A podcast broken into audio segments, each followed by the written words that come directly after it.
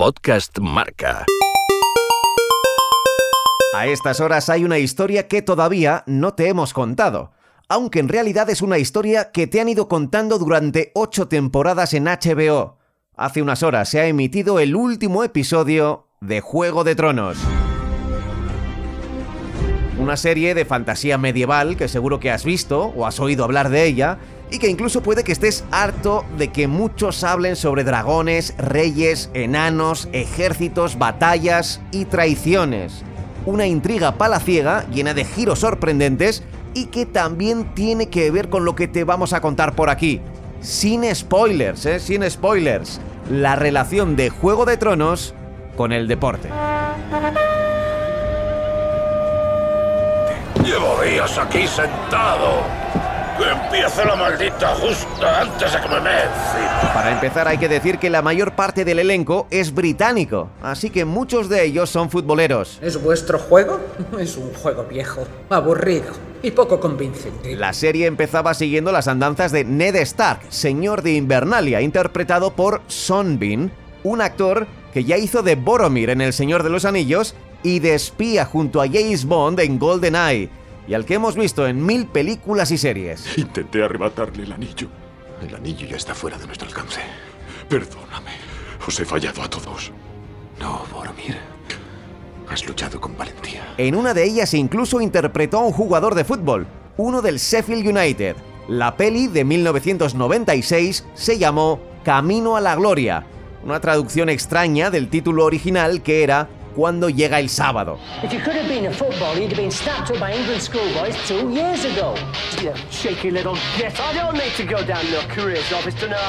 Trataba de un jugador del Sheffield United con problemas con la bebida, con la bebida alcohólica, y que en la escena final de la película, atención spoiler, marcaba un gol de penalti a cámara lenta al Manchester United.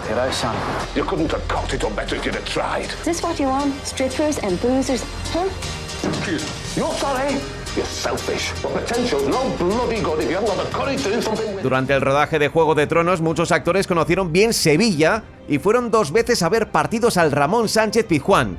Dos veces que se sepa. Un Sevilla 1, Barcelona 2, que se jugó en noviembre de 2016, y un Sevilla 3, Real Madrid 2, disputado en mayo de 2018. ¿Recuerdas lo que padre decía sobre la gente? Al león no le importan las opiniones de las ovejas. Algunos de ellos lucieron la camiseta del Sevilla, así que podemos entender mejor que en la serie tengan tantos arrebatos. Hay una foto de Lina Headey, la malvada Cersei Lannister, con la camiseta del Valencia aunque sabiendo el doble juego del personaje, no me extrañaría que también fuera del Levante o del Getafe. Eh, le hemos preguntado a Marcelino si se han saludado antes del partido. Han dicho eso preguntarse a la Bordelás. Yo no le he saludado. Cometí un terrible error y cargo con él a diario. Habéis perdido, Cersei. Algo parecido ocurrió a su hermano y amante. Haced como que no habéis oído nada.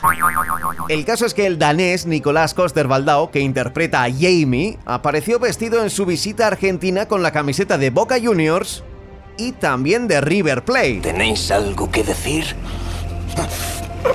Cuidado. No os conviene decir nada improcedente. Se le ha visto con una del Oviedo, así que dentro de poco aparecerá con otra del Sporting. Esto se ayudará a recordarlo.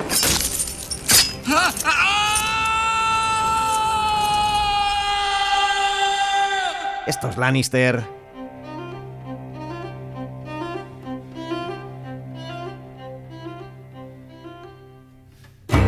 A Ian Glenn, que interpreta al caballero pagafantas Yora Mormon, y el intrigante Varys, interpretado por Conlet Hill, visitaron al Manchester United en su última gira por Estados Unidos y se fotografiaron con De Gea, con Lukaku y también con Mourinho. No puedo dormir hasta que digo sus nombres los nombres de todo el puto mundo de Poniente?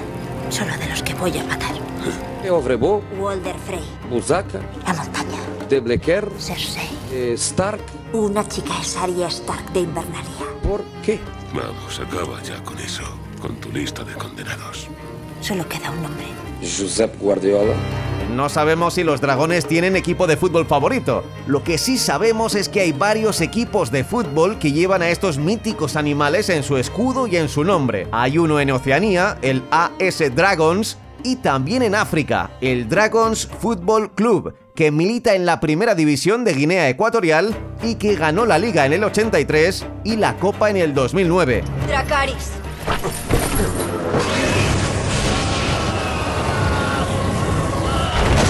Aunque nosotros nos quedamos con los Dragones de Lavapiés, que es un equipo que aprovecha el deporte para unir hasta 35 nacionalidades en este barrio de Madrid. Soy un dragón, un dragón de lavapiés. Cuando tenía 6 años, hace ya 4, mi padre y yo hacíamos listas de los amigos del barrio que me gustaría tener en un equipo de fútbol imaginario, los Dragones de Fuego. Cuando pusimos un cartel, se apuntaron muchos más. Son los dragones buenos. Hermosas bestias. No son bestias para mí. Por muy grandes que sean, por mucho que aterren a los demás. Son mis hijos. Pero además, en la serie Juego de Tronos, también aparece un personaje muy relacionado con el deporte. Me refiero a Gregor Clegane, la montaña, ese guardaespaldas de los Lannister que mide más de dos metros. Dioses, ¿quién es ese? Ser Gregor Clegane. Lo llaman la montaña. El hermano mayor del perro. Un personaje que ha sido interpretado por tres actores diferentes. En la primera temporada le puso rostro el australiano Conan Stevens, que mide 2'16 y fue luchador profesional en Australia, pero cuando iba a dar el salto a Estados Unidos, sufrió un accidente que le alejó del wrestling. ¿Vas a pelear con eso? Y lo voy a matar. Le llamaron de Tailandia para grabar películas y allí se fue, y consiguió bastante éxito. De ahí la llamada de Juego de Tronos. Es el hombre más grande que haya visto. La talla no importa cuando estás tendido boca arriba. Gracias a los dioses. En la segunda temporada, la montaña fue interpretada por Ian White, inglés, y también de 2'16 de altura. Gracias a eso consiguió becas deportivas en Estados Unidos para jugar al básquet y después jugó en las ligas de Inglaterra, Francia, Portugal, Bélgica y Grecia. Después del deporte vino el cine. Gracias a su físico, interpretó a varios depredadores en la peli Alien vs Predator y apareció también en Harry Potter. Era un chico grande que se granjeaba cierta reputación. Algunos afortunados nacen con talento para.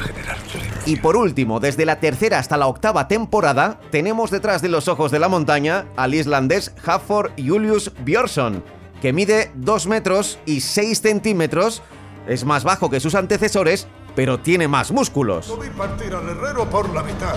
Lo vi decapitar un caballo de un solo tajo. Empezó también en el baloncesto, pero una lesión en la rodilla le obligó a mirar hacia los certámenes de fuerza y lo hizo con éxito. Se convirtió en uno de los hombres más fuertes del planeta. Estás describiendo a Sir Gregor Clegane. Incluso el 1 de febrero de 2015 rompió un récord histórico de levantamiento de peso. Superó al vikingo más poderoso en la historia de Islandia, a Ormur Hin Sterki Storolfsson, quien había hecho el mismo récord hace más de, ojo, mil años, en el siglo X, cuando sostuvo sobre su espalda un mástil de un barco hasta que su columna vertebral se rompió bajo el peso aplastante. O por lo menos eso se cuenta en Islandia. Ordenad a vuestro hombre que se aparte o habrá violencia. Elijo la violencia. Es deportista y tan fan de su selección de fútbol que, como broma, esperemos, amenazó en las redes sociales a Cristiano Ronaldo en la Eurocopa de 2016. Si el portugués marcaba ante Islandia, le iba a agarrar la cabeza como hizo con Oberyn. ¡Decid su nombre! ¡Ella Marcel!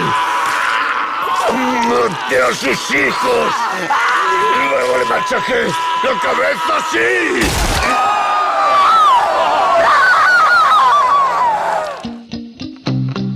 Solo es una serie, una serie fantástica que ya ha acabado y que tiene seguidores por todo el mundo. Muchos de sus fans estaban, estábamos, hace unas horas viendo en directo la emisión del último episodio, como si fuera la final del Mundial de Fútbol. Y el final...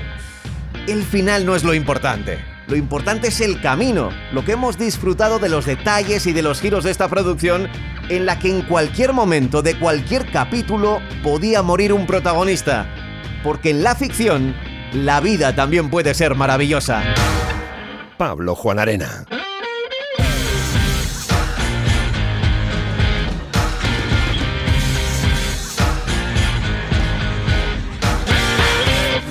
Error cometisteis. He cometido muchos errores en mi vida, pero ese no fue uno de ellos. Sí que lo fue. En el Juego de Tronos o ganas o mueres. No hay término medio. Podcast Marca.